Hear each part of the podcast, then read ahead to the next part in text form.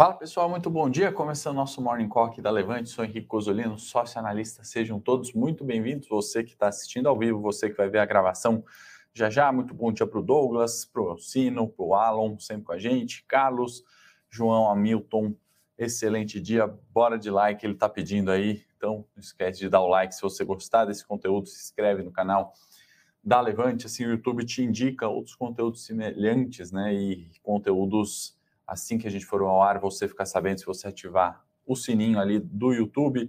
Sejam aí todos muito bem-vindos. Vamos, né? Hoje temos principalmente o Copom, né? Decisão da taxa básica de juros. Obviamente, vocês já viram o aumento de 1%, levou a Selic a 11,75. A gente vai fazer algumas considerações muito importantes aí, inclusive com um tal de cenário alternativo. Vamos entender o que, que é isso, né? E o Fed, que também né, subiu juros, e a gente vai falar das próximas projeções e a reação disso nos mercados, certamente toma conta da pauta, né? E, como sempre, vamos passar aqui pelos mercados internacionais, né? O índice Xangai na China que fechou em alta, né, de 1,40, as bolsas asiáticas todas, né, fechando no terreno positivo. A gente teve Nikkei subindo forte, 3,46 na Europa. Eurostox leve queda de 0,21 nesse momento, né, contrastando com algumas altas ali é, das bolsas europeias, a Alemanha cai né, 0,62 e aqui S&P que ontem né, fechou numa alta forte ali de 2,24, refletindo talvez o próprio aumento dos juros americanos, né, o S&P futuro nesse momento caindo 0,32, né, uma leve queda também no S&P futuro. Nas commodities temos petróleo subindo forte, né, volta a subir o WTI 5%, né, quase 100 dólares ali o barril, o Brent também sobe 5,46 a 103 dólares e 37, né? Vale a gente comentar, né, sobre petróleo e sobre a decisão do Copom ontem, né? Chamou a atenção, inclusive, esse uh, destaque, né, do Copom para um petróleo de 100, né, a projeção do cenário alternativo, né? Então assim, vamos primeiro ao comunicado, né, mais importante, vocês já viram na manchete, subiu 1%, Selic 11,75, até aí ok, né, era o consenso, era a previsão do mercado, né? O que me chama a atenção e aí aqui eu vou fazer obviamente a crítica para o Copom, né? Eu que inclusive sempre defendo, né? O Copom sempre é muito criticado em qualquer que seja a decisão, né? Se subiu é porque subiu pouco, se desceu juros é porque não devia ter descido. Então, o mercado sempre critica o Copom e eu confesso que geralmente eu defendo o Copom.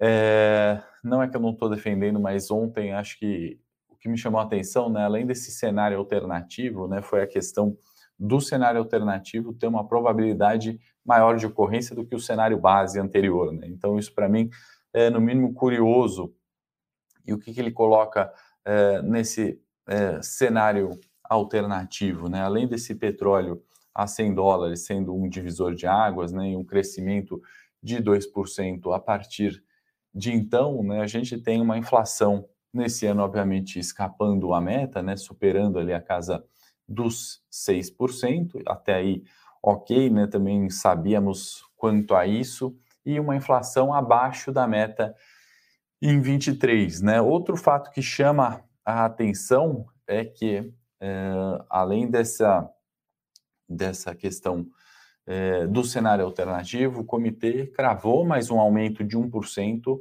para a próxima reunião. Né? Então, a gente sabe que na reunião do dia 4 de maio, né, a gente vai ter a Selic já a 12 uh, e 75, né? E aí foi um contrassenso daquilo, né, que a gente esperava, a gente, mercado, né, de uma redução, né, do, do processo de fim de ciclo ali, que seria um não aumento além, né, dos 12,75 e o Copom foi além, né, além de cravar esse aumento de 1%, ou seja, da igual magnitude que foi o de agora, né, diferente daquilo que ele fez da última reunião, onde subiu 1,5 e aí subiu 1, né, reduziu esse ritmo de aumento, ele cravou um aumento da mesma magnitude para maio e falou que não encerra por aí, né? Se tiver que ir além, ele vai consequentemente dar mais aumento de juros ao término é, do ano, né? Então, assim, mudando, eu acho que a maioria das projeções, né, de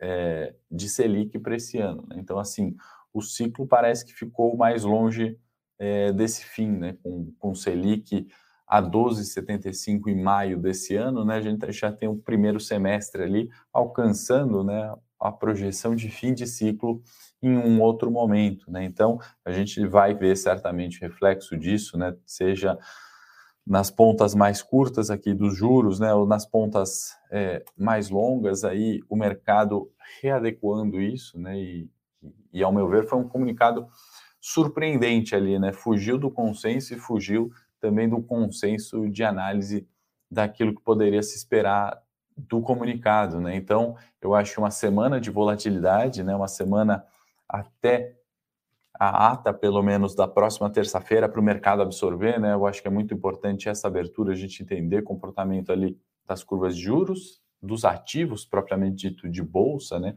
Será que as projeções ali de subida de taxa de juros de fato refletem no negativo ou entra naquele cenário contrário, né? De novo, né? Um aumento de juros acima da inflação traz mais capital estrangeiro e aí faz os ativos se impulsionarem. Né? Eu achei um, um comunicado ali dos mais, é, não divergentes, né, mas é, fugiu a palavra agora, mas assim, surpreendentes talvez, né, dos últimos que a gente viu, né, com essa é, inserção aí do cenário alternativo e um cenário alternativo com maior probabilidade de acontecer que o cenário base, né? Isso é bastante estranho para mim. Uh, de qualquer forma, né, a gente está obviamente, observando já esse movimento de aumento de volatilidade no Ibovespa, né? Aquilo que a gente achou que já estava muito volátil, né? Ou seja, estava oscilando muito em torno da sua média, né? As performances, as variações de preços ao redor das médias históricas, isso vai ser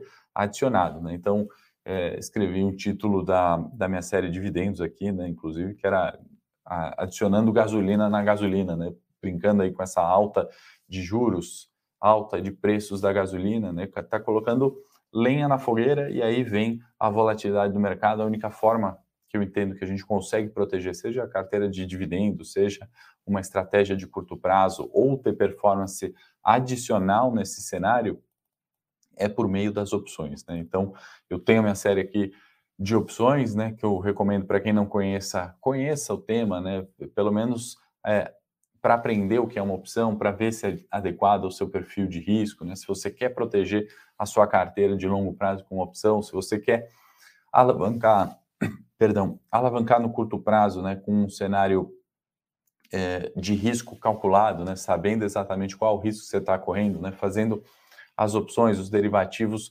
jogarem ao seu lado, né, jogarem junto na, nessa diversificação de capital que a gente sempre tem que ter, que a gente sempre fala aqui. Então, temos renda fixa, temos renda variável. Na renda variável, a gente tem ações de longo prazo, de curto, trabalhamos com opções. Na renda fixa, a gente tem o CDB, o LCA, né? diversificando que sejam mil reais, dez mil reais, cem reais, né? independente do patrimônio, né? um milhão de reais.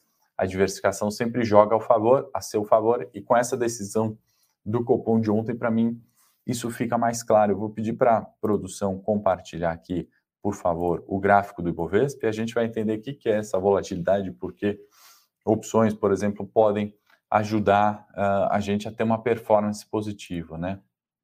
É, se a gente tomar como base né, o, o índice Ibovespa que a gente sempre está observando aqui, né, entre 110, perdão, 110, 113,500 pontos, né, ele está oscilando sempre em torno da média de 200, né, a linhazinha azul que a gente vê aqui, né? Então a gente tem uma média de 200 e o Bovespa, né, costurando hora acima, hora abaixo dessa média, né? Numa performance de carteira de longo prazo, é muito difícil, né, você conseguir ter um ativo que está descolando, né, do Ibovespa e que ao invés de fazer esse zigue-zague em torno da média, continuou aqui subindo e foi embora ali, né, que seria é, alta consecutiva, né? Como também se você tiver pessimista, né, e você tiver vendido a descoberta ativa, é muito difícil você ter algum que foi lá para baixo e está caindo indefinidamente, né? Com essa volatilidade a gente está vendo muito ativo subindo bastante, outro dia cai bastante, ou aqueles que sobem, né, por 10 dias consecutivos, um pouquinho a cada dia, e de repente, num dia, num resultado, despencam, né? Isso ficou evidente nos últimos dias, né? O Ibovespa uh, voltou para baixo da média de 200, testou um suporte do 110, fez um falso rompimento, foi buscar ali o 109 voltou para cima do 111. Né? Isso, do ponto de vista técnico, é positivo. Né? Isso aqui está reforçando aquilo que a gente comentou ontem sobre né, continuidade desse movimento de consolidação, que em algum momento, né, talvez sexta ou na próxima segunda, a gente possa estender. Mas operar isso aqui pela estratégia de longo prazo de dividendos, muitas vezes é mais difícil. Né? A gente tem que é, usar recursos né, que o mercado financeiro dá, como é o caso de opções, para operar isso. Inclusive, eu pedi para a produção, é, se puder, colocar o link na descrição, jogar aí no, no chat para o pessoal conhecer né, as opções. E a gente preparou essas três videoaulas, como sempre fazemos, algum conteúdo é, gratuito, né, explicando o que, que é uma opção, o que, que possibilita, contando alguns casos reais aí de uma turma que já está em andamento, que já está operando opções de maneira consistente aqui com a gente, né? E muitos deles sequer tinham investido em opções, né? E aprenderam e estão usando agora como um benefício, né? Como uh, tentando tirar vantagem dessa volatilidade, tentando se proteger uh, no curto prazo dessa volatilidade e também tentando, obviamente, uh,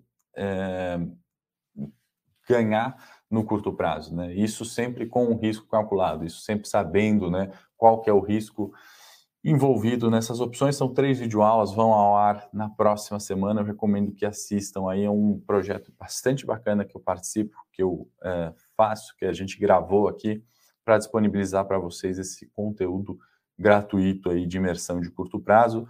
Uh, obviamente, aqueles que já estão aí na turma, né, não precisam nem assistir, eles já sabem, né, já estão num nível muito mais avançado do que essa imersão, né, mas é importante comentar uh, sobre o início, né, o que é uma opção, quais são os exemplos ali de casos, entender um pouquinho desse mercado, tá o link aí, obrigado produção. Vamos, né, falar agora de Fed, que também não tem como fugir da pauta, né, e aí eu vou recomendar para vocês é, é, que, que, assistirem o vídeo vão entender a importância da, da, taxa de juros também, né? Talvez não logo no início, né, mas ao longo da série, quem acompanha já sabe né, a importância da volatilidade de uma taxa de juros, né? Vai um curso gratuito nesse produto é, também. E o Fed, mais uma vez, né, veio como conforme o consenso esperava, subiu em 0,25 juros uh, americanos. Né? Isso era amplamente esperado, vai reduzir o balanço de ativos, ou seja, vai parar de comprar ativos no mercado a partir de maio, uh, inclusive enxugando né, seu balanço de ativos, são 9 trilhões ali de dólares para uh, redução. Né? E fato importante é que ele já falou, são sete reuniões, e nas sete reuniões do Fed esse ano teremos aumento de juros. Né? Se a gente colocar 0,25 é, por reunião, aí a gente já sabe mais ou menos o aumento de juros ali é, dos Estados Unidos para quanto vem, né? São, são pelo menos sete aumentos de 0,25, né? Então a gente já consegue projetar a taxa futura ali de juros dos Estados Unidos.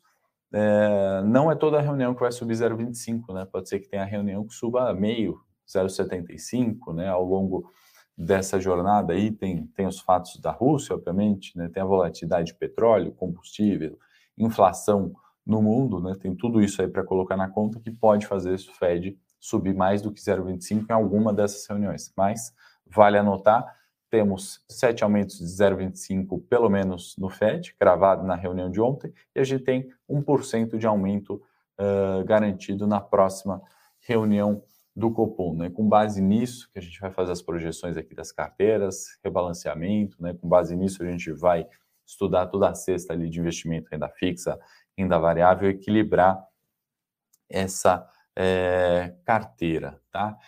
Então, pessoal, acho que era isso que a gente tinha para falar hoje nos nossos primeiros minutos de bolsa. Certamente Fed e Copom vão interferir de uma forma bastante significativa né, na, nas, nas nos preços, né, no comportamento, na volatilidade. Né?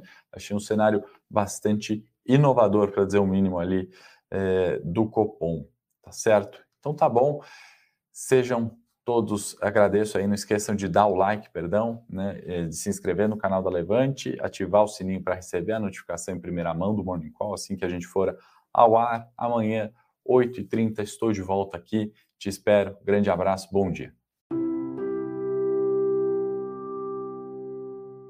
Para saber mais sobre a Levante, siga o nosso perfil no Instagram, levante.investimentos. Se inscreva no nosso canal do YouTube, Levante Investimentos. E para acompanhar as notícias do dia a dia e mais sobre a Levante, acesse nosso site levante.com.br.